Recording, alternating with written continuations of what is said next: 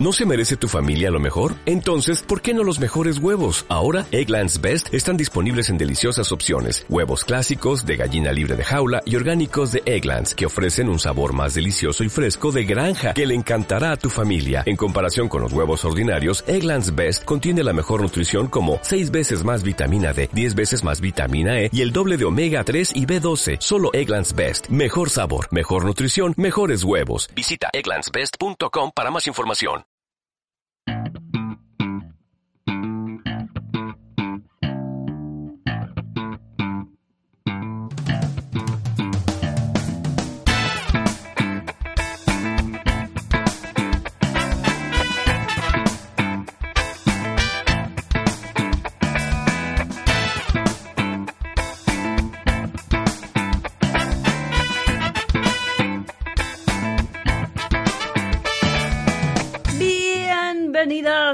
Bienvenidos al especial Rarezas de Cultura Fan. ¿Qué tal? No os esperabais esto, ¿eh? ¡Ja!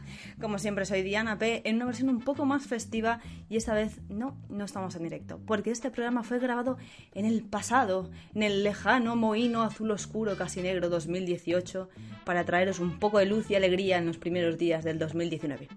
Así que espero que hayáis empezado muy bien el año y que no estéis sufriendo las malas decisiones de Nochevieja. Yo no puedo asegurar que en el momento que estéis escuchando esto no las esté sufriendo, pero aquí os dejo mi deseo de año nuevo por un 2019 libre de nazis.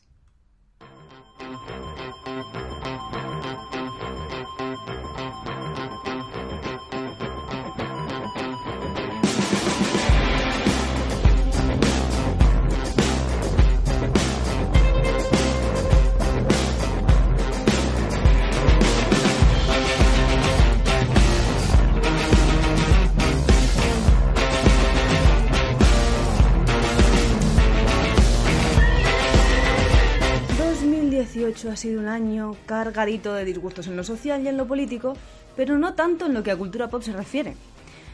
Ha sido un año en que las mujeres han sido las protagonistas en los premios Hugo. La forma del agua ganó el Oscar a la mejor película.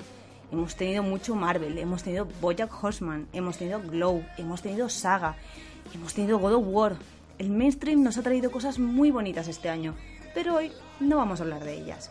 Para traeros calor a vuestros corazones y alegría a vuestros cuerpos serranos en estas fechas festivas que ya casi se acaban, he reunido a la creen de la creen que ha pasado por Cultura Fan para que nos recomienden algunas de las rarezas que han leído, visto, jugado o escuchado en el último año.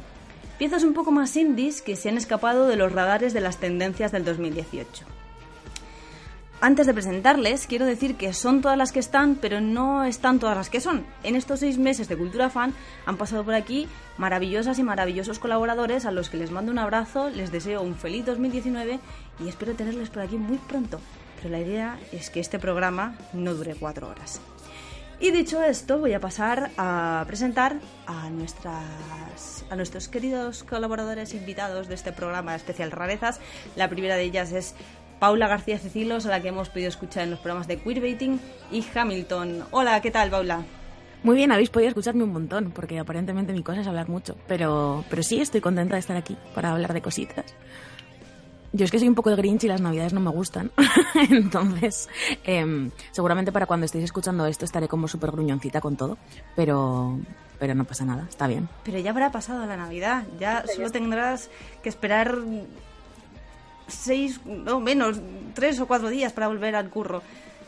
Qué bien, qué ilusión.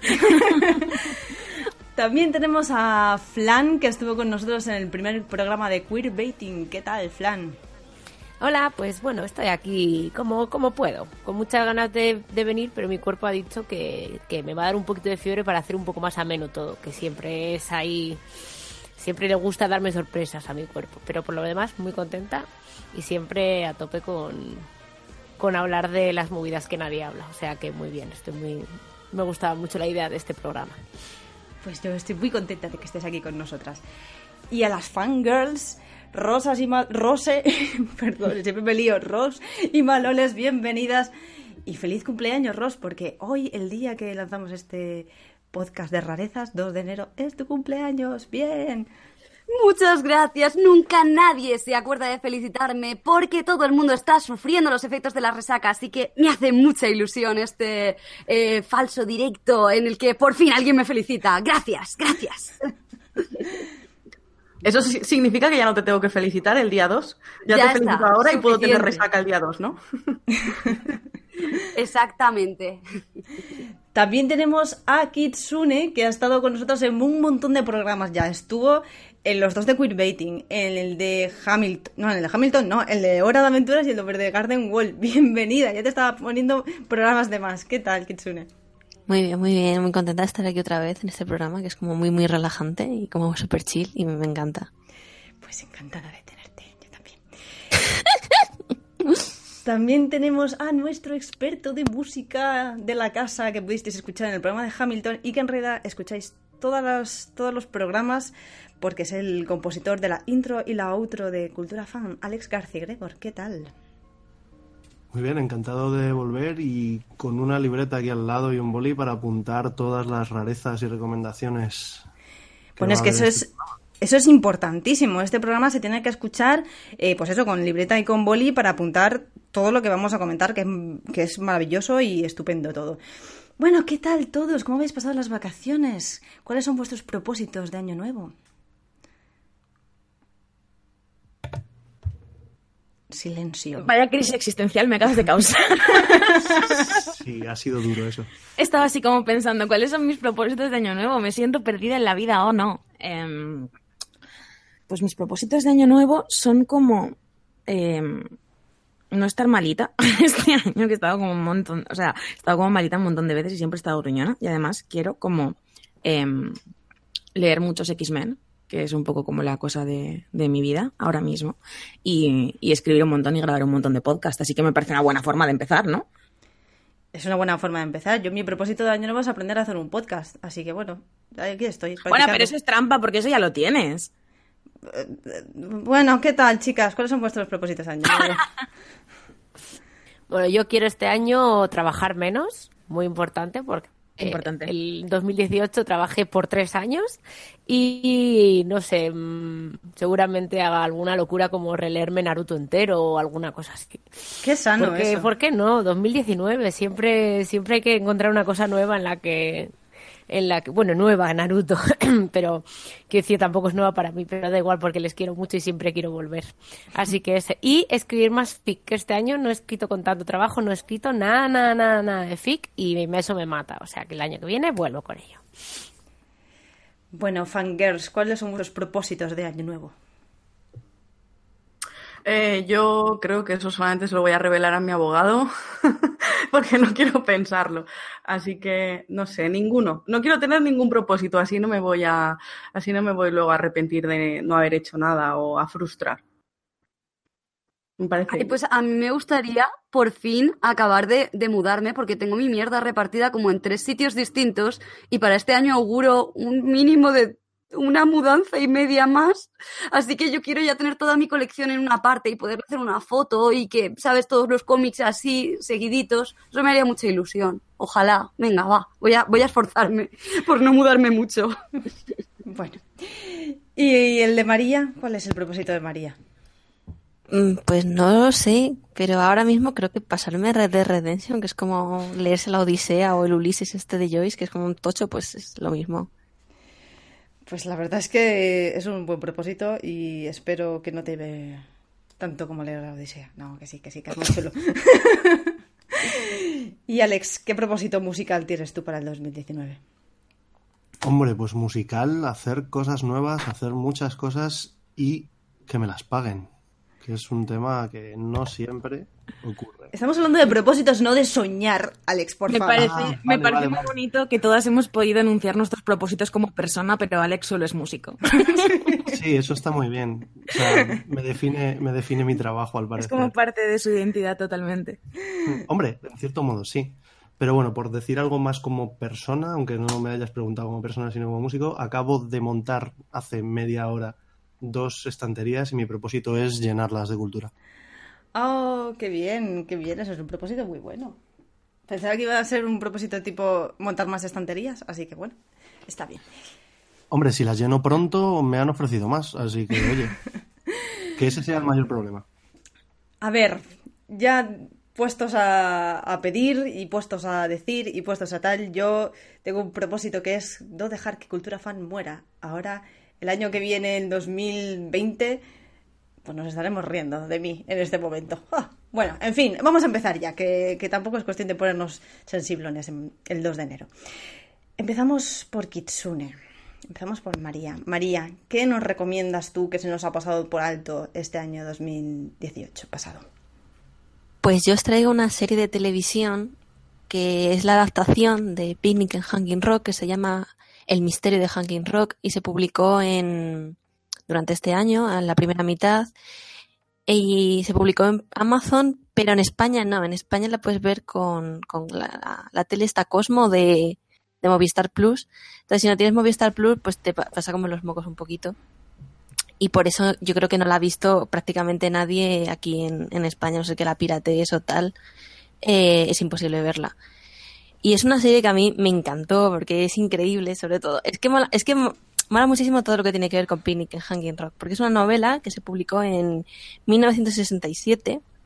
En el 75 se hizo una adaptación a, cine, que es como eh, mm, como un hito del terror, porque normalmente se suele meter esto en terror, aunque para mí no es terror, es más bien paranormal o no sé, quizás un poco de terror gótico, pero terror, terror como tal no es, y, y mola muchísimo, y en esta adaptación han tirado como un poco la casa por la ventana, ¿no? Han cogido el material original, tanto del libro como de, de la película, y han intentado estirarlo todo y exagerarlo todo un montón. Entonces, mola mucho porque, por ejemplo, la fotografía es como súper chillona.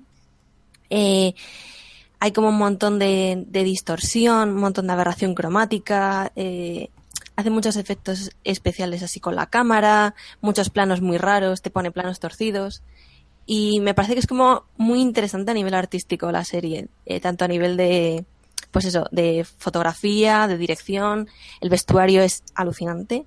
Y bueno, que nos he contado de qué va Phoenix Hanging Rock. Esto trata de... en, una- en un internado de estos femeninos, de estos eh, pijitos elitistas, eh, las niñas salen de excursión eh, por San Valentín al monte Hanging Rock. Y allí eh, las niñas se quedan dormidas y tres chicas desaparecen. Y nadie sabe lo que ha pasado con ellas. Y al tiempo, una de ellas aparece pero no se acuerda de nada. Entonces se empieza a investigar la desaparición de las niñas, se causa como muchísimo escándalo en la, sociedad de aquella época, porque es- está ambientada en el siglo XIX. Y como que hay eso, como que siempre causa como mucha atracción las historias de desapariciones, especialmente si son desapariciones de chicas. Si os fijáis, casi toda la ficción de desapariciones son mujeres las que desaparecen siempre. Y especialmente chicas jóvenes y guapas. Entonces juega un poco con eso, juega también con lo paranormal, pasan cosas raras, los relojes se paran, eh, la gente pierde la memoria y pasan cosas muy raras y eso mola mucho. Pero aparte de todo eso, que ya como que está muy guay, además como que hay muchas referencias al terror, por ejemplo, un- los personajes leen otro giro, otro, no, ¿cómo se llamaba? Ay, ¿cómo se llamaba en español? Turn on the Screw, que es una, un libro así de terror. Me parece que en castellano se llama otra, otra vuelta de tuerca o algo así. Eh, lo que mola mucho es que la serie es como súper, súper queer. Ya hay un poco de subtexto en el libro, pero en la serie es como que todo el mundo es gay y es increíblemente maravilloso. Porque además como que cada personaje lo vive de una manera. No hay, hay personajes que como que tienen esta homofobia interiorizada, hay personajes que son más naturales con ellos, hay personajes que intentan directamente escapar de, de las expectativas de sus familias y tal. Hay personajes que lo aceptan y punto, y esos personajes tienen como un final más o menos feliz. Entonces, no sé, es como muy, muy guay la serie. Es, yo la recomiendo un montón, es súper corta, son seis episodios. Y, y además es como eh, súper explícita en esto, no tiene nada de... Tiene un poquito de subtexto con algún personaje, no todos en plan se comen la boca ni nada parecido, pero como que como que la serie tiene eso ahí súper presente. Y mola mucho, eh, no sé, eso, lo que mola mucho es que normalmente no se ve tanta variedad de experiencias en, un, en una misma media. Y aquí como que tienes todo el rango, tienes desde cómo se vive lo que te gusten las niñas, por ejemplo, si, siendo tú una niña, a cómo se vive cuando ya eres una mujer adulta. Y no sé, mola un montón, yo la, recomiendo mucho por eso. Y es como, tiene este rollo, además, es que a mí esto me gusta mucho, esto ya es gusto personal, pero tiene este rollo así que es como un poco Sofía Coppola, de niñas súper lánguidas y súper monas, con unos trajes preciosos, pero luego aparte tiene como ese subtexto de crítica social y mola mucho y además está protagonizado por por Natalie Dormer, que está fantástica, hace un papelón increíble y además sus trajes son una pasada. Así que la recomiendo porque es como una serie súper redonda y súper fantástica. ¿Vosotros la conocíais? ¿Resto de gente de este No, podcast? la verdad es que no. Yo tampoco la conocía y estoy, mientras estabas hablando de ella, estaba bicheando así por Google y tiene una pintaza increíble. Y, y ver a Natalie Dormer, eh, mm, Natalie Dormer me apetece un montón, la verdad. Es que está súper bien. Encima ella es mala, pero mala, mala. Y es que es como que te cae bien, de lo bien que está el personaje, como que dices, bueno, se le perdona, no es tan mala. Pero está está súper bien la serie. Qué guay. Yo estoy súper segura de que mi amiga María, otra María, me ha hablado de ella o del libro o de alguna adaptación o algo. Tengo como de esto que tengo asociado como el nombre con, con ella, pero no sé si es que o no lo terminé de, de ver o lo que sea, pero vamos, me la has vendido o yo estoy a tope con desapariciones paranormales, como venga topa adentro. O sea que va a caer, pero vamos, seguro. Además, a ti, a ti hay dos personajes que te van a gustar mucho. Bueno, Estoy bueno, segurísima. ya está ahí, ya estoy viéndola legalmente. Bueno, Flan, ya que has metido baza, te toca a ti hablar de tu recomendación. Vale, pues eh, yo quiero hablar de Guardian, ¿vale? Guardian es una, una serie, un drama que se suelen llamar a las series asiáticas, ¿vale? Es un drama chino que cuando, cuando me comentasteis la idea de las rarezas y tal y salió el de 2018 me di cuenta de que juego muy po- o sea de que juego veo y tal normalmente muy pocas cosas del año siempre estoy como a años atrás y pensé en esta porque mm, no sé si lo sabéis bueno ahora, ahora os explico qué tiene que ver con esto pero eh, en China ya pasó hace unos años con el tema de los fics, en plan, detuvieron gente que llevaba páginas en las que se podían subir fics gays, ¿vale? Pero es que hace un mes eh, han metido 10 años en la cárcel a una chica por escribir una novela homoerótica, ¿vale? Entonces, esto, sí, sí, o sea, esto del 31 de octubre, vamos, hace mes y medio. Entonces, eh, quería también, porque China es un, dentro de toda esta cultura, ¿no? Esta especie de fetiche del occidente, de, de la cultura asiática, China es siempre la que más o menos peor sale parada. Eh, los otakus y tal están mucho con la japonesa, tenemos el capo con los coreanos, y hay una especie de racismo hacia la, hacia lo- lo- los dramas chinos y hacia un montón de, de cultura china que, es milenarísima y que es muy interesante también por su manera y que incluso yo, por ejemplo, he visto muy poco. Entonces, volviendo un poco más al tema de, por qué la elegí tal. Eh, Guardian es una serie eh, que es una serie como de ciencia ficción, ciencia ficción barra fantasía, en la que mm, los dos protagonistas, uno es un, un señor que tiene magia, que se hace pasar por un señor que no tiene magia. Eh, espera, perdón, voy a empezar por el principio. El mundo, el mundo un poco, es que me he adelantado yo un poco. El mundo es, hace 10.000 años cayó un meteorito y eh, una serie de, una parte del mundo cogió poderes, ¿vale? Esa gente está escondida en un, en un sitio al que hay que ir por puertas mágicas. Quiero decir, ya empieza fuertecito, ¿vale? Entonces, uno de los protas tiene poderes, es un- una especie de policía del- de, de los Dishin, que son los que tienen poderes, y luego están los Haishin, que es como la, China normal, de, ahora, ¿eh? es como en- está eh, situada en el, en el mundo actual. Entonces, eh, básicamente, el protagonista, uno de los protagonistas, como digo, es una especie de policía, y el otro lleva la- el, el Departamento de Investigaciones Especiales en el mundo humano. Es decir, él, es humano, pero está con otras personas que sí que tienen algún tipo de poderes y tal, y van investigando casos. Entonces, es una especie de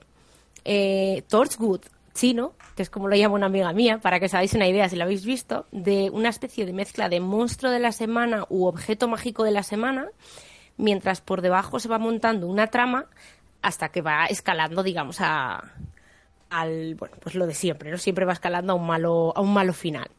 Entonces, ¿qué tiene interesante? Lo que tiene interesante es que esta serie eh, no está, eh, no puede tener, obviamente, eh, relaciones queer explícitas, pero está basada en una novela que se escribía online que sí era gay y muy, muy gay y muy, muy explícita. ¿Vale? Entonces lo que hicieron fue cogieron esta novela, le quitaron toda la parte explícita y montaron una serie que tiene la magia de que mucha parte de la trama principal está centrada en la relación entre los dos protagonistas, que por cierto al principio uno conoce al, sabe quién es el otro, pero el otro no sabe quién es el, primero. Entonces hay una, una, trama por ahí muy muy chula de cómo se van dando cuenta, cómo se va dando cuenta de quién es el otro. Esto no voy a spoilear. Eh, parte de la trama principal recae en la relación de ellos dos, pero a la vez no se centra toda la serie en que ellos son queers o no. Entonces es un equilibrio muy muy chulo entre mm, serie en la que son queers, pero como encima no pueden hacerlo explícito, realmente va por otro lado, es me parece que lo hicieron súper, súper, súper bien, aunque obviamente no se hace explícito en ningún momento de la serie. Pero los actores habían leído la novela, con lo cual lo interpretan de cierta manera que es inequívocamente queer, a pesar de que no pueden hacerlo explícito. Eso está muy bien. Ahora, ¿qué más la hace especial? No tienen dinero, ¿vale? O sea, no tenían un duro. Grabaron 40 capítulos en tres meses. Y el CGI, ¿habéis visto Sarnado? Sí. el CGI. Escuchadme, esto es cero exageración por mi parte. El CGI de Sarnado es el CGI de Guardian. El cutre del año 2000 de los fondos verdes, cuando no había un. Bueno, entonces valía mucho dinero y ahora es el que no vale nada. Es así. Entonces, es una serie que realmente, como no, no tiene dinero y tal, es como. Eh, que a veces parece cartón piedra, pero se apoya en una serie de personajes que no solo ellos dos, sino en general toda la plantilla es bastante, bastante, bastante guay. plan, al principio son como todos están como pillando al personaje, pero según vas avanzando acabas queriéndolos a todos eh, espectacularmente, eh, hacen muy bien las relaciones con los otros, porque con todo esto de ser queers dices, ay, les meterán alguna relación romántica tal. No, y la que meten lo hacen muy bien, o sea, es una de las pocas series en las que, digamos, Mm, ese tercero que a veces, esa chica que a veces suelen meter entre una pareja gay en algunos momentos de estos, de este tipo de historias, bueno, mm, perfecto. O sea, perfecto y mirad que yo he leído cosas gays, por Dios. Y es, vamos, una de las mejores que, que lo he visto hacer. Entonces, es una serie que la ves y te dices, pero ¿qué, qué es esto? tan cutre, con cartón piedra, ahí las, las estatuas, los fondos ahí grabados, horrible. Y te vas enganchando, te vas enganchando porque ellos lo hacen muy bien y tienen mucha química. Y en general los personajes son muy queribles y bueno, acabas ahí. Me la terminé, por cierto, anoche in extremis porque me faltaban los últimos capítulos y no había tenido tiempo y estaba aquí llorando a las 2 de la mañana, que bueno, espectacular, la, muy, muy, muy, me gustó mucho cómo hicieron el final y estuvo muy bien, la verdad que fue muy emocionante. Y esa es, esa es mi recomendación. Está en YouTube, en, la, en el canal del esto en HD, lo digo porque no hay, que, no hay que hacer nada ilegal, hay que estar ahí en YouTube y se ve. Lo que pasa que un tiempo la quitaron por el tema de la censura. Y luego volvió, porque siempre está un poco en el límite, porque claro, como la, base mm, es gay, es un poco complicado como está la situación actual en China. Pero de momento la han vuelto a subir y vamos, yo estoy súper a tope con ello. Así que, de verdad, si tenéis ahí un par de semanitas buenas libres, te lo pones y vamos. Jolín, pues qué recomendación más buena, la verdad. es un. O sea, en mi vida he visto un drama chino y, voy a prestar mucha atención a lo que has dicho. Estas mm, vacaciones intentaré echarle un ojillo. Bueno, pasemos a nuestra entendida eh, y habladora amiga Paula. Estoy mirando los efectos especiales de la serie este y me está pareciendo la cosa definitiva. O sea, en rollo, lo, lo de lo de Shagnado, ¿vale? Es como literalmente así. O sea, me parece precioso. Oye, yo tengo que decir una cosa. Eh, a favor de los efectos especiales de Shagnado, sobre todo las últimas. Las primeras, es verdad que eran un poco terribles. Pero es que las últimas están mal hechas a posta. O sea, tienen los Claro, recursos y los hacen mal y es maravilloso. Precisamente por eso es maravilloso.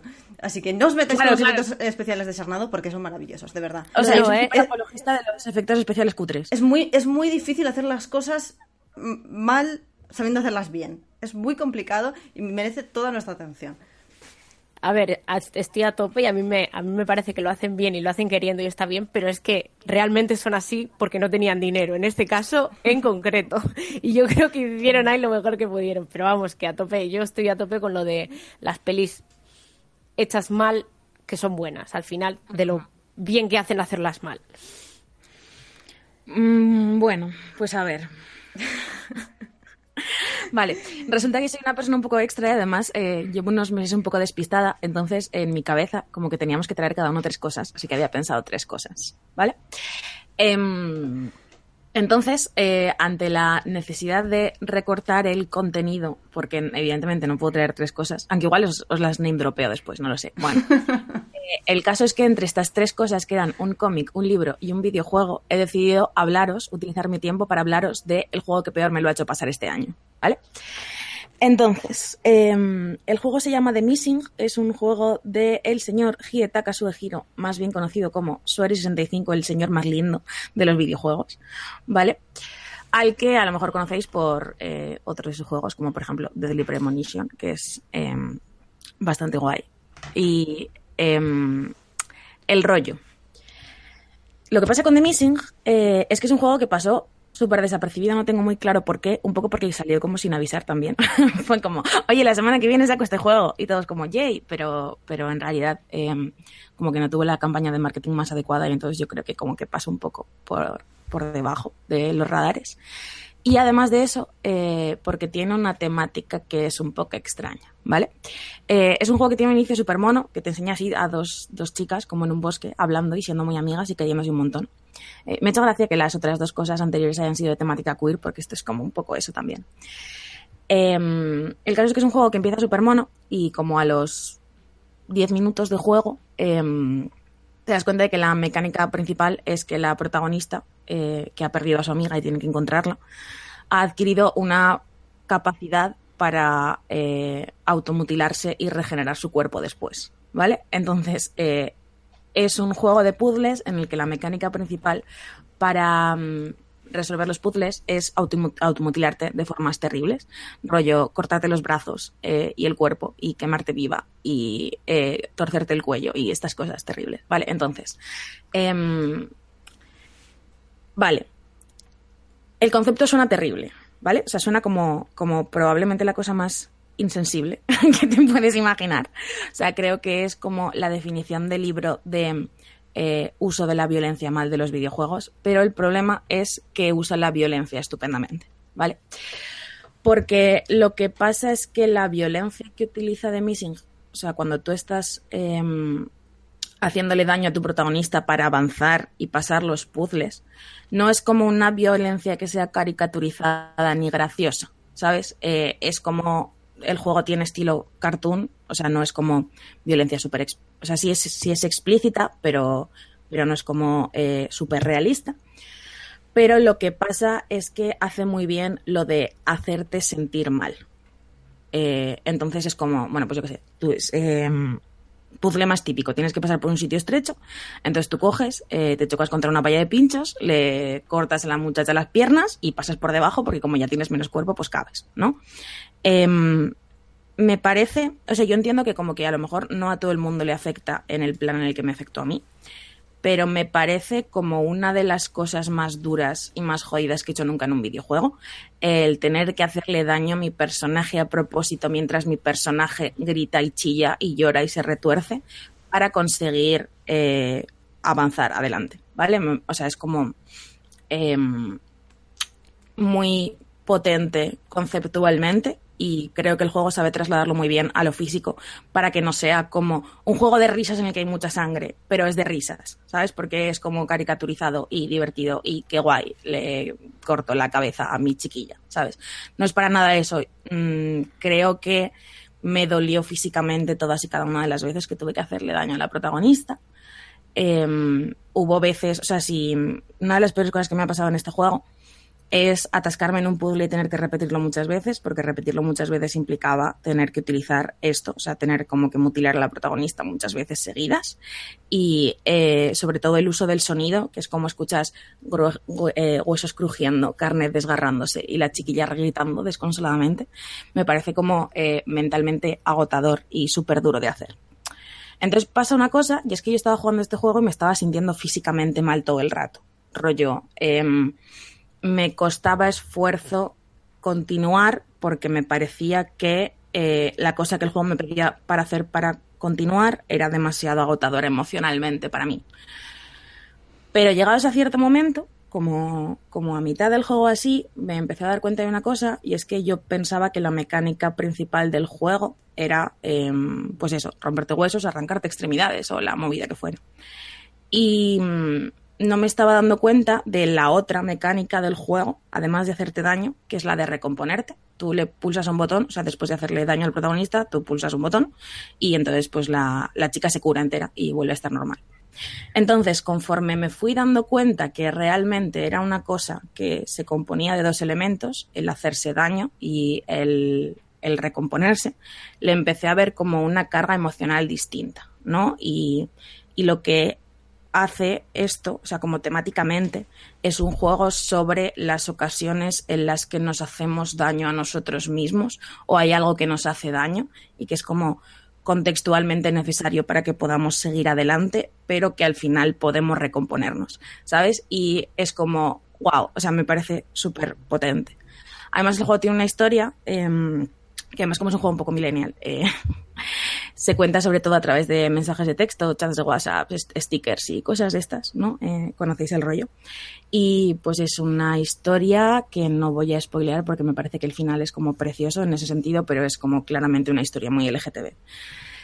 Y, y más allá de, de, eso, ¿no? O sea, eh, la temática LGTB está muy bien, además eh, siendo un juego, o sea, bueno, a ver, Tampoco es que los videojuegos occidentales traten estas temáticas como súper bien, ¿sabes? Pero sí que es cierto que siendo un juego japonés, eh, me sorprende como lo, lo absolutamente directo que es con el tema del que está tratando. O sea, no hay nada de subtexto aquí, es todo 100% explícito.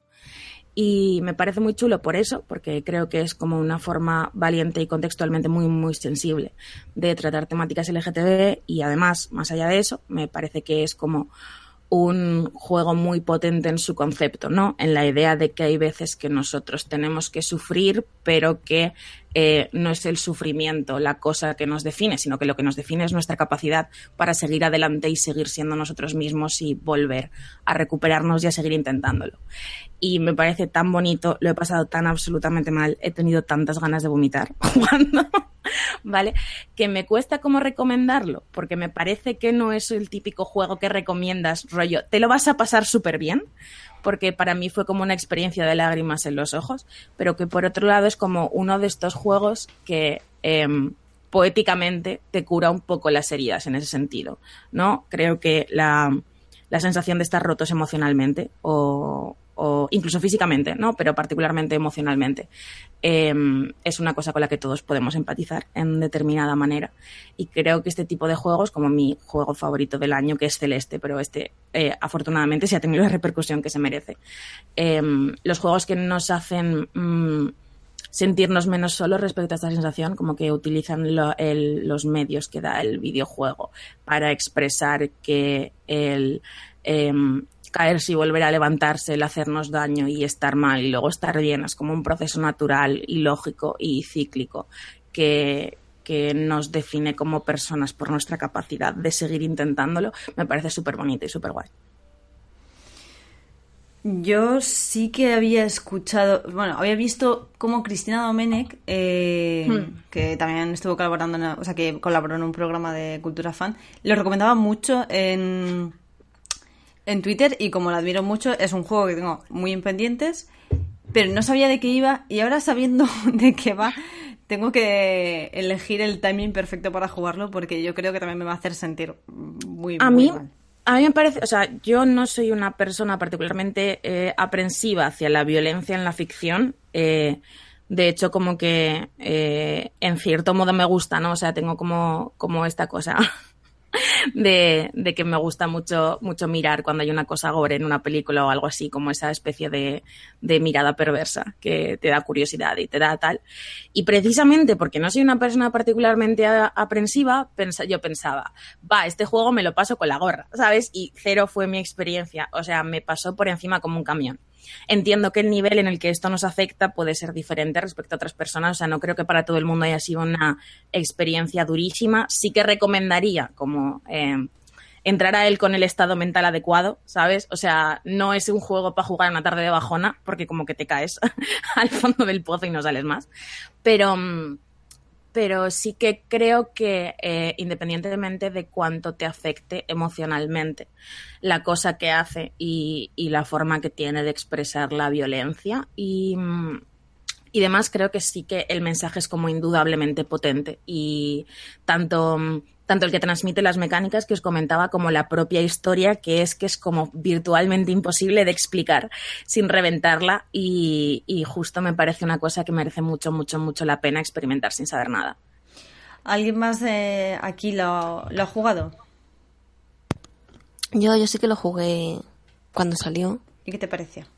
Pues muy, muy guay. Lo que pasa es que a mí no, a mí no me afectó tanto y eso que yo soy una persona súper aprensiva, en plan, yo veo sangre y me mareo instantáneamente. Y este como que no, no lo pasé tan mal porque el juego tiene una cosa que es súper, súper bonita, que a mí me encanta, que es que como que el juego te da mucha cancha para que tú te equivoques mucho. En plan, en muchos juegos lo que es un game over, aquí no. Aquí es como una oportunidad más para, para reintentarlo. Es como un juego que te obliga muchísimo a aprender de tus propios errores. Es un juego en el que casi siempre te tienes que equivocar antes de, antes de resolver bien un puzzle. Y me parece que como que, como ha dicho Paula, es como que pega muy bien con su mecánica de, de aprender de uno mismo y de como que de, de perdonarte a ti mismo. Y, es que la recta final del juego es, así como todo el juego súper duro, luego la, la, última parte es todo lo contrario. Sales del juego en plan diciendo, qué cosa más sensible y más bonita y más maravillosa. Muchas gracias, Suri, por, por hacer esto. Es maravilloso este juego. O sea, eso sí que es, sí que es verdad, eh, justo eso que decías, porque, porque como que no, creo que también lo debería aclarar. El juego es duro de jugar, pero cuando lo acabas, ¿vale? Eh, es la sensación más calentita y más bonita del universo. O sea, es como, me parece que pocos juegos hacen tan bien el rollo de sentir que el camino ha merecido la pena, ¿vale? Eh, cuando acabé el juego yo estaba como en paz con el universo.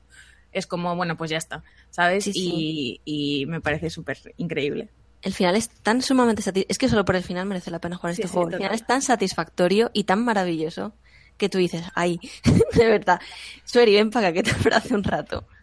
Es que además el pavo eh, lo hizo muy bien porque él contó en una entrevista a Rely on, Rely on Horror, que es una página web de, de videojuegos de terror, y contó que él se había documentado y había contado con la colaboración de personas LGTB eh, para, eh, para enfocar mejor su historia y se nota un montón. Porque la respuesta de la, de la gente LGTB ha sido ultra positiva. No he visto a nadie que le haya sacado ningún pero. Te puede gustar más o te puede gustar menos, pero se nota que, el hombre como que ha ido con mucho cuidado y con mucha sensibilidad al tratar el tema.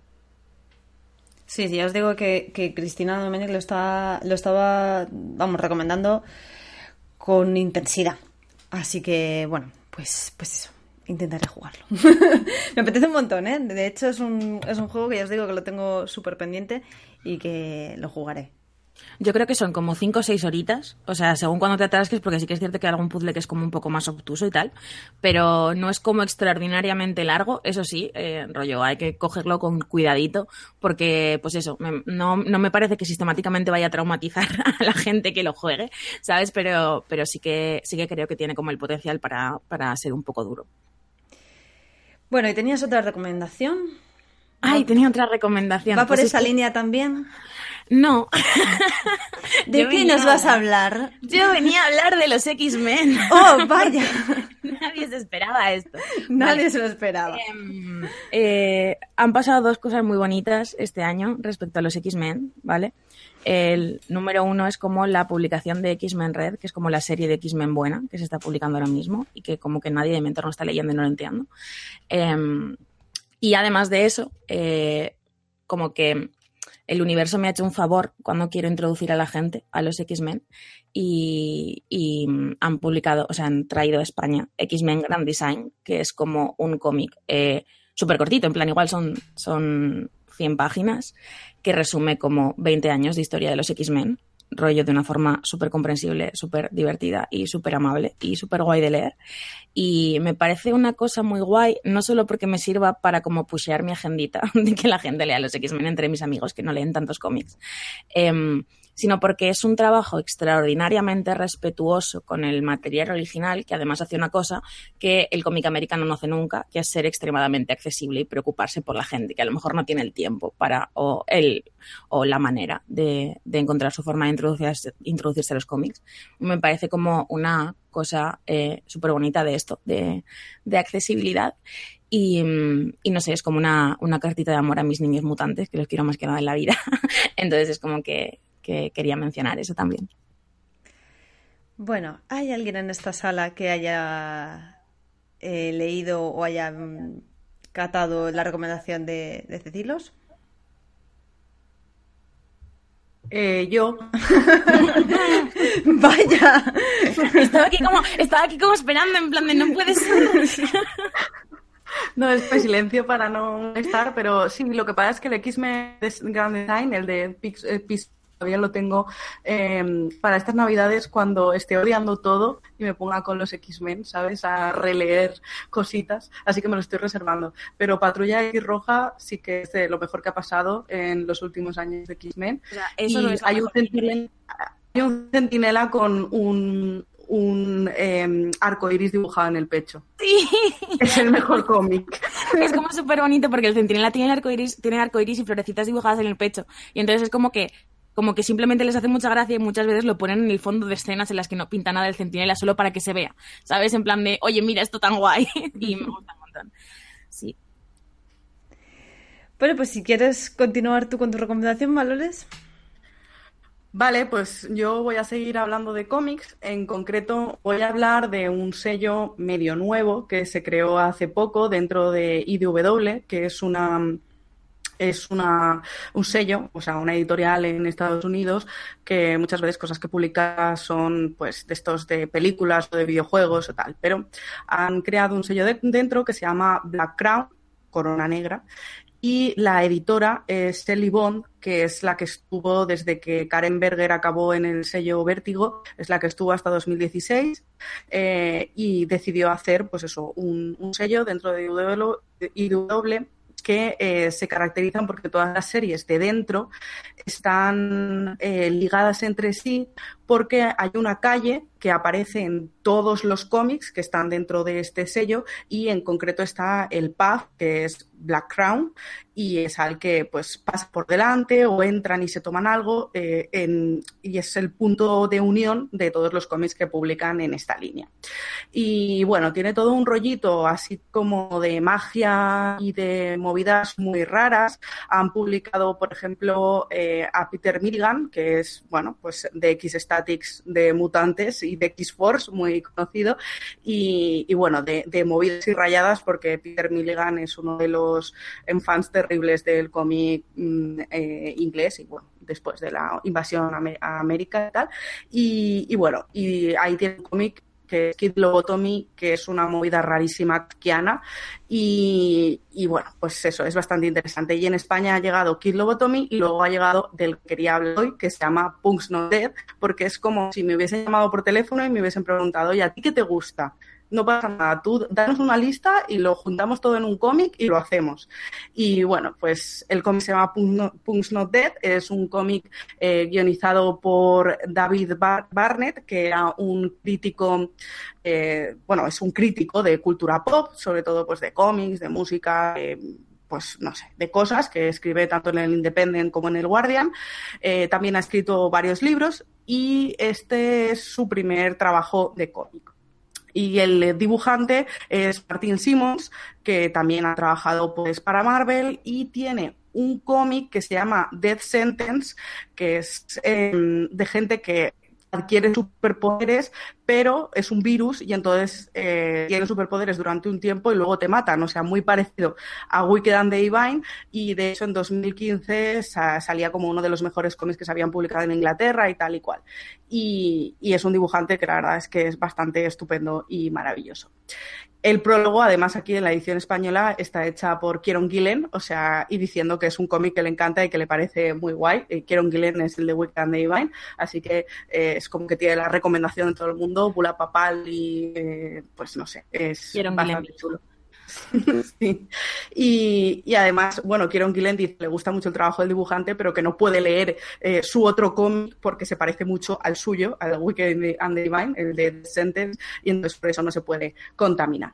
Pero bueno, vamos a hablar ya del cómic que se llama Punch Not Death, que eh, es un cómic que eh, hay un chaval que se llama Fergie Ferguson que, si no recuerdo mal, el cómic empieza que le están, está, metido en pelea con un tío que le saca cabeza y media, tiene 15 años y, es el pringao del colegio. Y entonces alguien le está hablando y le está diciendo, tú mantén de alta, no sé qué, cuando se acerque pega un puñetazo tal, y resulta que el que le está hablando es el fantasma de Sid Vicious, porque eh, este chiquito se dedica a ir con su madre, su padre no sabe quién es, pero su madre se dedica a hacer falsas entrevistas, a ir a la tele, a ir a realities, haciendo que él es pues lo peor y, y ella no puede más y entonces los lleva a un reality y él le dice, lo quiero mucho mamá, y se abrazan y así pues les pagan, porque en realidad pobre mujer tiene un trabajo de mierda y entonces así es como consiguen pues, ganar más.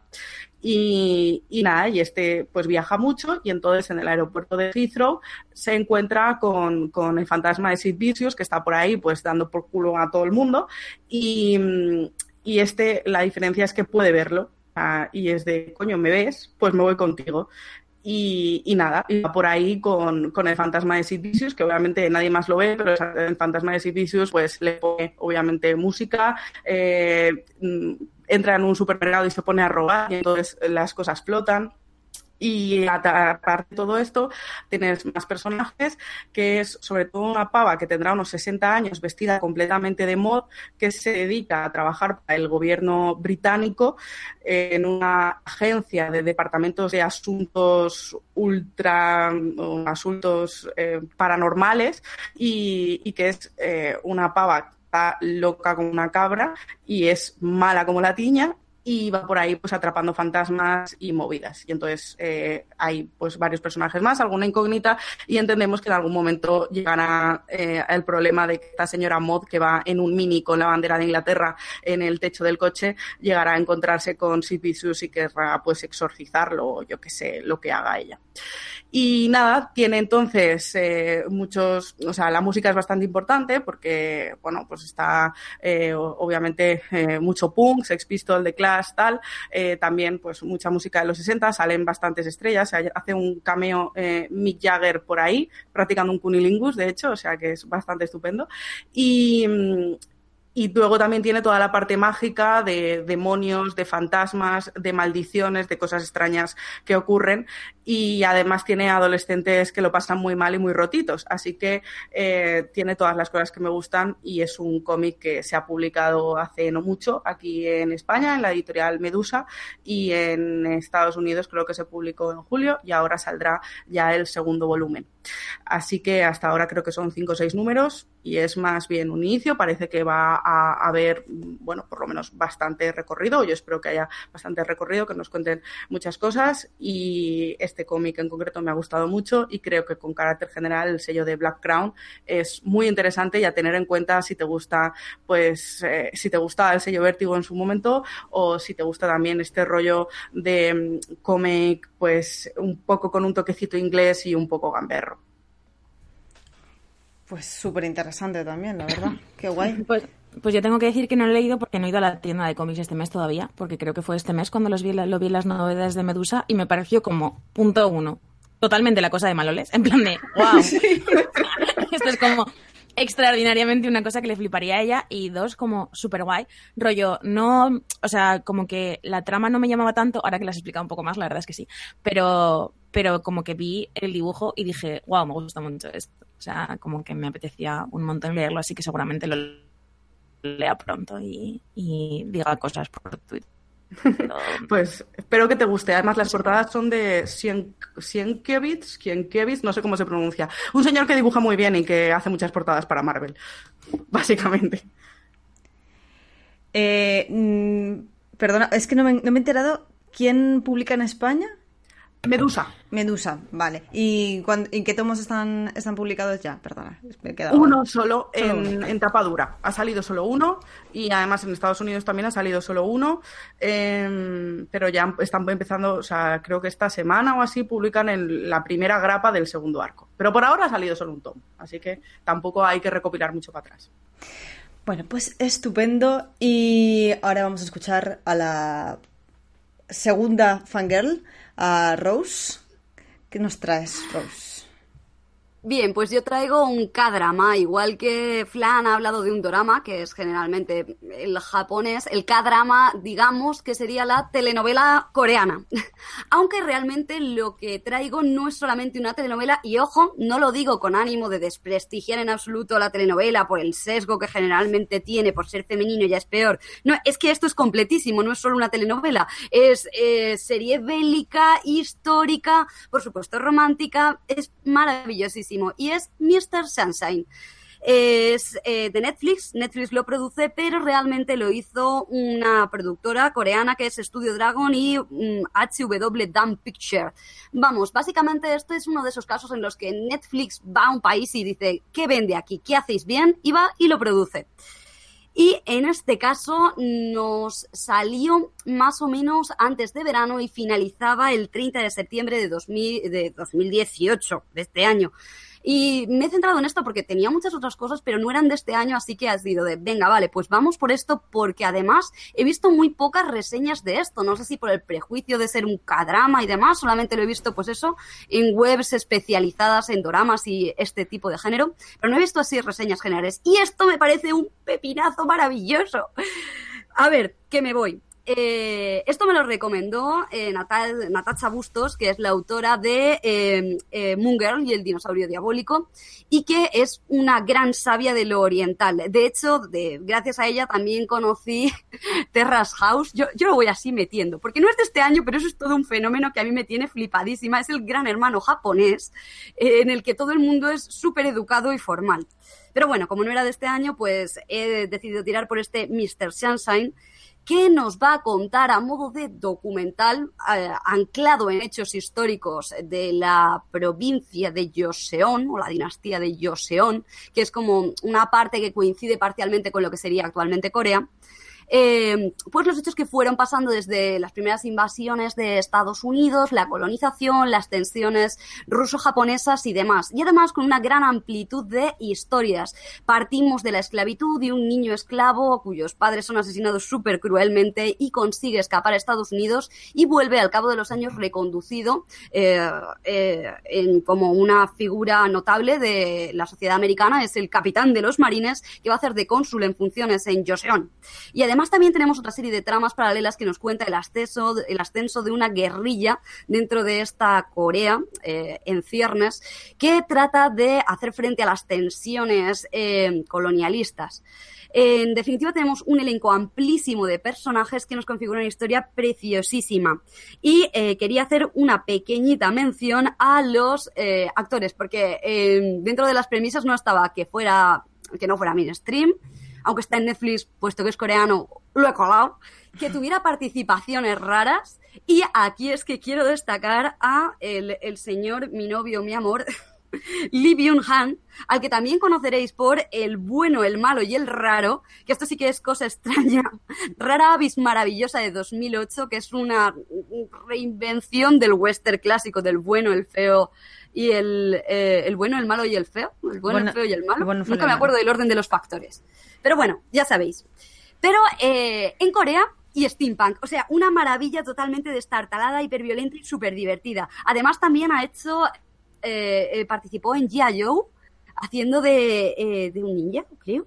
Eh, en Red 2, no sé, en Los Siete Magníficos, o sea, yo creo que este señor es como el Javier Bardem de Corea. Este ha salido y es famosillo y se le ve por todas partes. Es una frase que esperaba escuchar en mi vida el Javier Bardem de Corea, te juro por Dios. Pero es que tal cual, es que cuando lo vi en la serie estuve un rato diciendo, a este lo conozco y este, ¿cómo lo vas a conocer, Rosa? Y ya buscando era claro que lo conozco, pero si es este señor maravillosísimo.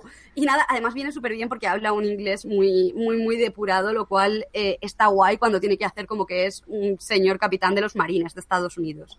Pero bueno, eh, no solamente en este señor se queda la historia, sino que además me ha gustado mucho que mete unos cuantos personajes femeninos y lo hace de manera maravillosa. En el sentido de que. Mm, eso es ni, ni, ni, ni, ni, lo has metido con calzador, pues no había mujeres en la Segunda Guerra Mundial. Aquí eh, tenemos eh, distintos personajes de distintos estratos y están súper bien metidos, tienen una historia que respeta la condición que tienen, ya sea pues campesina o pues señora aristócrata, como es uno de los casos, señora aristócrata que no está cómoda en su papel de noble bien y que quiere pues unirse a la guerrilla. Y pasa de ser lo que sería una analfabeta de la época, porque eh, una de las cosas que aprendemos de esta serie es que mm, está muy mal el colonialismo, pero si a lo mejor alfabetizan a las mujeres y prohíben la esclavitud, pues no está tan mal, ¿sabes? Y, bueno, esta chica pasa de ser eso, una noble analfabeta, a una guerrillera francotiradora que por azares del destino, va a ser enviada a matar a la misma persona que este capitán de los marines. A partir de ahí se van a ir enzarzando, conoceremos nuevos personajes, la dueña de un hotel que es japonesa y por eso puede tener más derechos, otra serie de guerrilleros, un samurái, no sé, la historia es complejísima y se va enredando. Y esto, a esta sensación de madre mía lo que me están contando, contribuía el hecho de que se fue emitiendo cada dos capítulos cada semana, por lo cual tenía este factor de estás enganchado semana tras semana y menos mal porque los capítulos son largos y si no, madre mía, qué pérdida de vida habría sufrido. Eh, ya por acabar unos apuntes, porque no me voy a liar en todos los giros que hacen, porque como va siguiendo un poquito la cronología, pues hay mucho hecho histórico. Eh, quería destacar por una parte que es eh, quizá uno de los productos bélicos más guays que he visto últimamente. Se está poniendo muy bien la escena del principio de Overlord, aunque, bueno, me parece muy dinámica, pero me parece que realmente no tiene mucho medio. Aquí hay una cantidad de medios flipantes. Las primeras guerras con los estadounidenses son flipantes. Hay despilfarro de sangre de esta típica coreana de, ay Dios mío, eh, ¿por qué este señor es una fuente? Hay, no sé, hay mucha crueldad.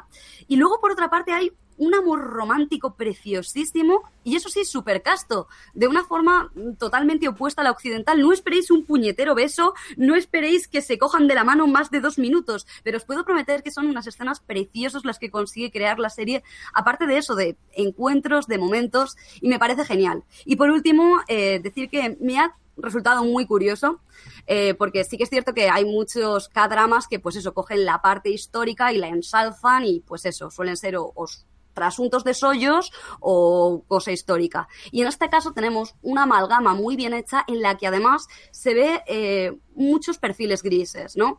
Una un Joseon, una Corea que pues tenía sus, sus pegas, la esclavitud, un trato denigrante a los carniceros, cosa que me ha resultado curiosísima porque, no sé, creo que eh, en ningún otro eh, lugar había oído yo que a los carniceros se les tratara mal, ¿no? De hecho, yo qué sé, en el violinista sobre el tejado era un puesto de, bien, es carnicero, pues aquí no, aquí eran menos que esclavos, eran susceptibles de ser violados, apaleados o matados.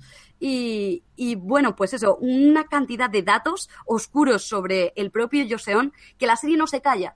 Y a la vez tampoco tiene pelos en la lengua en contarte las tensiones japonesas. Vamos a ver la peor cara de Japón a todos esos otaquitos eh, enamorados del país del sol naciente. Vais a aprender por qué está muy mal la bandera imperial y por qué, por favor, eh, eh, intentemos ya erradicarla de la actualidad porque la masacre que hicieron, especialmente con Japón, es imperdonable. Y bueno, pues por todo esto creo que deberíais verla, está en Netflix, así que es muy fácil de conseguir y es maravillosa. Y hacer muchas reseñas, que se hable más de ella y tenga más gente con la que hablar. Bueno, pues eh, con esta exaltación de Mr. Sunshine que nos ha ofrecido Rose, eh, paso a mí misma. Vaya, hombre. El pobre Alex no ha dicho nada en, todo, en toda la hora que llevamos de programa, pero bueno, eh, no sé si quieres añadir algo, Alex, antes de, que pase yo a mi, a mi recomendación. Porque el hecho de que Alex vaya el último tiene un sentido, pues que dentro de nada lo comprobaréis. Pero bueno, ¿qué tal, Alex? ¿Sigues respirando? Bien, Sigo respirando y tomando notas, porque es que absolutamente todo lo que estáis diciendo me llama. ¿Es verdad que todo interesa? Flipante, flipante. Bueno, pues yo voy a recomendar un... Ay, perdona, no sé quién estaba hablando. Eh, no, solo quería hacer un, súper, súper corto y te dejo, os dejo seguir y tal, pero es que me hace mucha gracia que no se haya oído porque es que en mi timeline Mr. Sunshine se oyó un montón y de hecho le tengo un mogollón de ganas de ver precisamente por todo lo que estás contando, así que me uno mogollón. Eh, la chica que me metió en Guardian, ¿vale? Que por cierto es la que me ha dado un montón de datos de ella, es medio podcast que he contado yo, me la ha contado ella, es mi amiga Pili, me dijo tienes que ver Mr. Sunshine porque está súper bien, porque tal, y mucho de todo lo de cómo trataban Japón y todo esto y, y muy guay, así que nada, me uno un montón porque me fío un montón y la tengo muchas ganas, la verdad. Y ya está. me quería unir. no, a tope, pues genial. Muchísimas gracias por eh, tu intervención, Flan.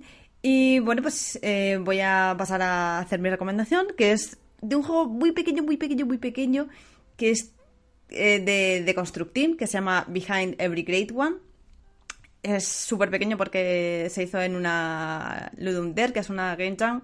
Para los que no sepan lo que es una game jam, por si acaso lo digo, eh, son unas quedadas multitudinarias en las que se desarrollan videojuegos en un tiempo concreto, ¿no? Y bueno, pues las Ludum Dare se suelen hacer online, así que pues esta gente de Constructing, que además son muy de, de game jam, desarrollaron un jueguecito muy cortito. O sea, si antes estábamos hablando de juegos mal rolleros, pues este también es un juego bastante mal rollero, pero no dura cinco horas ni de coña. O sea, dura pues un rato. Un rato que pues no diría ni que dura una hora. Y bueno, pues para los que no eh, sitúan ahora mismo de Constructing, son los desarrolladores de Gods Will Be Watching y de el juego que ha ganado a mejor juego indie en el Fan and este recientemente, ayer o antes de ayer, bueno, ayer o antes de ayer si, si esto fuera diciembre, que no es diciembre, que es enero, o sea, el Fan and el mes pasado. Em, son los eh, desarrolladores de, de Red Scenes Club, que es un juego que también he dado bastante por saco hace unos meses con él. Bueno, la historia de este juego eh, se centra en Victorine, que es eh, la mujer de un reputado pintor. Ella es ama de casa y está mantenida por, por, el marido, por Gabriel, y ella se encarga de todas las cosas que hay que hacer, todas las tareas, y básicamente las mecánicas del juego es hablar con tu marido y hacer las tareas de la casa. Pero nunca llegas a tiempo a hacerlas todas, y lo cual propicia que el marido se los recuerde de vez en cuando. Y eso no hace más que agobiarla y saturarla, porque, bueno, ella tiene sus conflictos, ella está aburrida de, estar todo el día en casa, de no tener ningún propósito, ningún objetivo concreto que hacer. La cuestión es que, eh, según avanza el juego, el marido no es un mal tío, no es un ser humano terrible ni nada por el estilo, pero hay ciertas cosas en él pues que molestan, ¿no? Eso es muy de la vida real, es decir, no, no es mala persona, pero pero mm, bueno, es que no quiero, no quiero estriparlo mucho porque es un juego tan pequeño que si hablo mucho de él eh, no va a tener mucho sentido que queráis jugarlo. Pero la cuestión es que según va avanzando el juego se van sumando más personas al... O sea, más personas, más personajes al juego. Toda la trama sucede en una casa y el el tema en el que giraba la Ludum era quedarse sin espacio. Entonces, según van llegando pues familiares a la casa, el personaje principal, Victorine, se va quedando sin espacio en el que estar sola y romper a llorar y tener pues eh, ciertos mm, breakdowns emocionales. Que es que de verdad no quiero interiorizar, o sea, no quiero profundizar más porque te quedas eh, nada en el juego, pero la cuestión es que es muy fácil interiorizar los sentimientos de, Victorine, es muy fácil darse cuenta donde sufre, todo el agobio que sufre, todo el sentimiento de mm, hay amor en esta relación o simplemente están juntos por, por la inercia, todo esta... Mm, ¿cómo decirlo? Todo este compromiso que adquieren las mujeres hacia la pareja o hacia la familia que realmente no las hace felices, pero que ya están como tan metidas en esa, en esa bola que no pueden salir y eso las lleva a ser muy infelices, a estar muy frustradas. Y sin embargo, no, no, no tienen otra alternativa en este caso porque ella está mantenida por su marido. Entonces, bueno, es un juego muy pequeño, como he dicho, pero te deja un sentimiento en el cuerpo que aquí sí que no hay sentimiento calentito cuando te lo acabas. O sea, no te deja eh, mal físicamente como es el juego que ha recomendado Cecilos, pero es un juego que te deja aplastadito, aplastadito. No sé si alguna lo ha jugado. Sí. Sí, aquí otra afectada. Eh, sí, eh, plataforma de afectados por este juego. Eh, Me vale, yo soy, yo soy, yo soy súper fan de The Construct Team, ¿vale? O sea, me, me parece que como que en sus últimos juegos hay una sensibilidad muy específica que me gusta mucho. Y sí que es cierto que Behind the Brigade One es un juego que tiene mucho eh, matiz de género, ¿no? En el sentido de que las mujeres somos las que habitualmente hacemos el trabajo emocional en las relaciones. Entonces me llamó todavía más la atención que una cosa que me pasó jugando este juego es que empatice con ambas partes. Eh, como que pensé en muchas situaciones en las que yo había sido la persona que cargaba con el peso de una relación y con los cuidados eh, y no se me tenía en cuenta y también pensé y me sentí identificada con muchas veces en las que a lo mejor yo había estado siendo negligente con determinados cuidados hacia los demás sin darme cuenta porque estaba demasiado centrada en otra cosa. Y mm, como que eh, me sorprendió un poco esto, ¿no? El, el tema de que creo que a pesar de que tiene este, como ya he dicho, este sesgo de género, de como, mira, esto es una cosa que pasa con las mujeres y la mitad de, de artistas genios chalados tienen un- una señora por detrás que les da mimitos y les limpia la casa para que puedan hacer sus mierdas, que esto es como uno de los argumentos. Eh, además de eso, me pareció súper guay como eh, expresa la otra postura, ¿no? O sea, no es como una villanización caricaturesca, es como un sitio en el que fácilmente todos podemos estar también. y, y me rompió más por eso, ¿sabes? Rollo, eh, claro, yo estoy súper acostumbrada a ser la persona que hace el trabajo emocional, ¿vale? Esto es una cosa, ¿qué tal? Pero verme también desde el otro lado, o sea, como que me hiciera pensar sobre las situaciones en las que yo he hecho esto, que no fuera como autocompasivo diciendo esto está muy mal, sino que también te haga pensar un poco sobre en qué circunstancias tú has podido ser también un poco menos mejor de lo que pensabas, eh, me parece como mágico. Es justamente eso. Además, a mí me pasó lo de proyectarme fácilmente en las dos partes y acabé, o sea, fue acabar el juego y después de decir, wow, esto es bastante poderoso, lo que me, lo que estuve pensando es, ojalá haber jugado algo así hace, yo qué sé, 5, 10 años, porque en, en aquel entonces, obviamente, entre la juventud, el que, pues yo qué sé, ha habido bastante camino y bastante formación e información en cuanto a roles de género, de construirme, etcétera.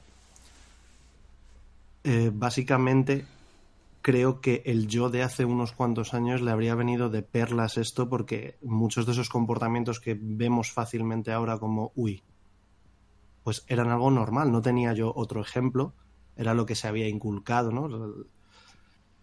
Y me sorprendió sobre todo pensar eso de, ojalá haber jugado yo esto y me encantaría saber qué piensa gente joven, sobre todo chavales jóvenes, al jugar esto y ver que, o sea, no necesariamente en el ámbito de una pareja que hace toda la parte del trabajo emocional y de la casa y luego el artista genio torturado o lo que sea, sino yo, por ejemplo, tracé mucho el paralelismo con, con la familia. En plan, cuando eh, hace muchísimos años yo daba por hecho que eh, todas esas cosas que hacía mi madre, pues las hacía mi madre y punto. Y me comportaba de una forma pues bastante estúpida y asquerosa cuando se me pedía que hiciera alguna de ellas. Esto cuando era ya bastante más joven, pero bueno. Y me parece muy interesante eso, el, pensar cómo recibiría la gente más joven, sobre todo los chavales jóvenes en entornos familiares, un, un mensaje así, si calaría o no calaría. Yo fíjate que lo he pensado también como, como dárselo a probar a ciertos adultos de mi entorno. Ciertos adultos, quiero decir, más mayores que yo. O sea, tipo a mis padres o a mis tíos. Porque es verdad que son una generación que han obviado por completo que, que la carga emocional siempre tiene que llevarla la mujer, aparte de la carga de tareas y la carga de estrés familiar, por así decirlo. Y, y me parece como que es es muy interesante poder verlo desde arriba, porque luego además el juego tiene como una vista, eh, no sé si es cenital completamente, pero bueno, lo ves todo desde arriba. Y me parece como muy curioso el poder decir, seguro que tú como madre eh, de familia, mujer casada desde hace muchos años y tal, eres capaz de verte representada en esa mujer, en la, en la protagonista del juego, y eres capaz de darte cuenta de las cuestiones por las que sufre y que tal vez tú has interiorizado tanto que, ya no las estás viendo como un sufrimiento, sino como algo que, la mujer tiene que hacer eh, a favor de la familia, ¿no? Mm. Mira, yo me quedé muchísimo más atascada porque obviamente toda la parte de eh, la carga emocional y demás la tenía como como que la tenía aprendida, ¿vale? Pero la parte de la ansiedad y la depresión mm, me era más ajena y sin embargo aprendía a, empatizar súper rápido con esa sensación de tienes que hacer estas cosas y ni de coña te va a dar tiempo y eso te crea frustración. Y era de, eso sí que lo entiendo, lo entiendo súper bien y me pasa muchísimo. Y, y además es que es eso, este juego no tiene una moraleja cálida y es como, ¡pua! Lo, lo, jugué de bajón además y mala idea, mala, malísima idea. Es que pasa como un camión, ¿eh? Este juego. Eh, bueno, no lo, he dicho, pero está en la plataforma itch, o sea, itch.io. Eh, buscáis de Constructim y aparece. El juego es gratuito, se juega en un ratito y después de eso vais a querer un chocolate, un chocolate calentito para vuestro corazón, porque de verdad que deja afectadito. Entonces, no sé si alguien más quiere hacer algún comentario. Yo, quería comentar una cosa de este juego, porque justo desde que lo jugué ha dado la casualidad de que he visto dos cosas. Me he leído El papel pintado amarillo y he visto la película Mother. Y como que las tres cosas se complementan súper bien. Mother es este juego mal, o sea, es como lo que intenta decir este juego mal y luego el papel pintado amarillo es como todo lo contrario lo que dice este juego. En el papel pintado de amarillo, la protagonista cuenta que ella tiene una depresión de caballo y lo que le hacen es que la aíslan. La encierran en una casa y le obligan a que no haga nada en todo el día, entonces se aburre un montón. Y la dejan sola. Y ahí lo que le pasa es como que la, soledad eh, es lo que le hace mal. Y aquí es todo lo contrario. Aquí es como que cada vez que hay más gente, como que tiene menos sitio para él. Entonces me parece súper guay las dos cosas. En plan, si os ha gustado el, el juego este, os recomiendo mucho que os leáis el papel pitado de amarillo, que son, no sé son 15, 20 páginas. Es un ensayo corto y mola un montón. Está muy guay. Además, hay un, hay un tema muy, muy, una habitación propia, que es que según se va llenando la casa, tú vas quedándote sin sitio. Y tu hmm. marido está impedido porque ha tenido un accidente y no se puede mover y la única habitación que está vacía es la única habitación en la que tú no puedes entrar, que es el taller de tu marido. Y, para mí eso fue... ¡Oh, qué dolor! ¡Qué dolor! En fin. Vamos a, pasar a la última recomendación. Por favor, Alex, levanta esto. No nos vayamos embajonados de aquí. Vamos a ver si esto remonta un poquito. La verdad es que me, costó decidir sobre qué hablar porque tenía varias opciones. ¿no? Por un momento estuve a punto de elegir eh, el huracán de versiones de la música que se hicieron muy rápido del, del Deltarune Chapter 1, el, el, primer capítulo de lo que será en algún momento el, nuevo juego de Toby Fox, el creador de Undertale.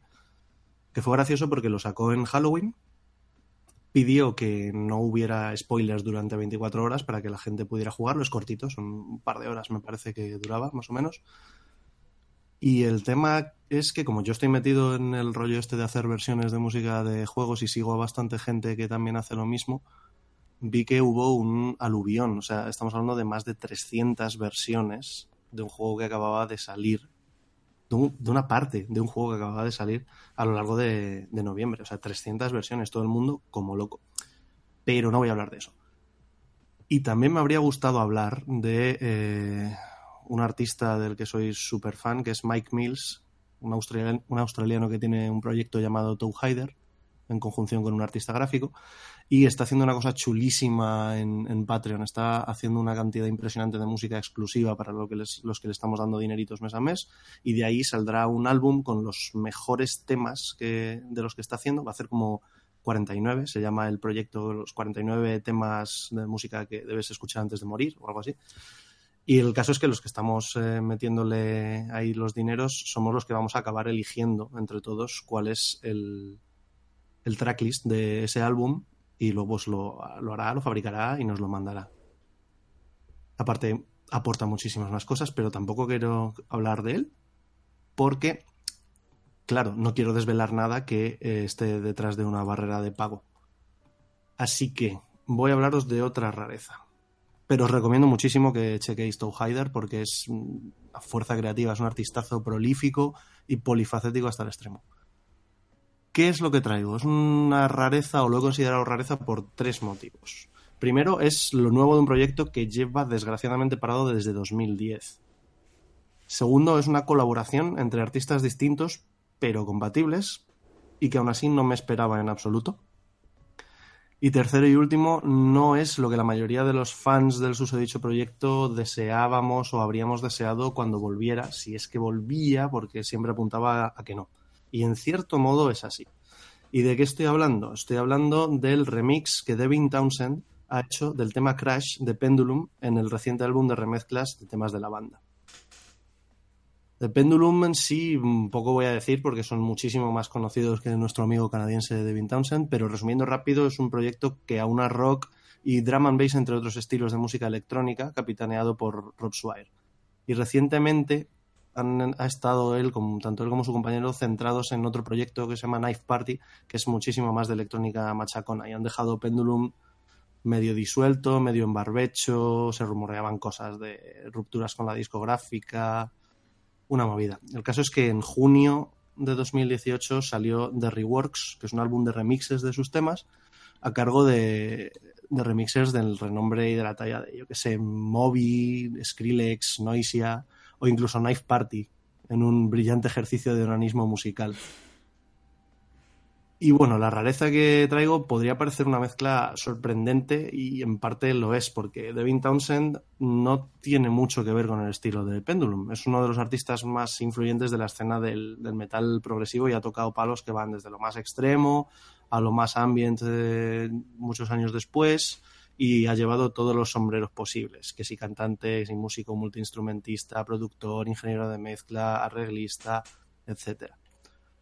Y es curioso que estemos ante una colaboración o una versión o remix porque en 2004 Arjen Lucasen, la mente maestra detrás de Iron, entre otros proyectos, contactó con el propio Devin Townsend para ofrecerle un papel en su ópera rock de Human Equation. Y Townsend lo rechazó en un principio porque no quería cantar melodías que no hubiera compuesto él. Y no quería tener que ver algo con algo que no fuera propiamente suyo, completamente suyo.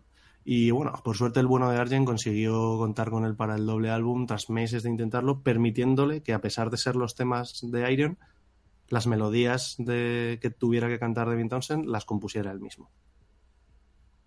Y claro, ese recelo choca con un momento posterior de la carrera de Townsend, que tras escuchar otro tema de Pendulum, The Island Part 1, se quedó enamorado y les pidió a la banda utilizar parte del tema en un tema suyo propio y accedieron y el resultado fue Save Our Now del álbum Epic Cloud de 2012. En principio usa la misma estructura, o eso es lo que se dice en entrevistas, pero se ve que hay mucho más parecido. El ambiente general, la intención, los recursos de armonía y melodía son muy similares. Si escucháis los temas eh, lado a lado, vais a decir que casi casi es la misma canción.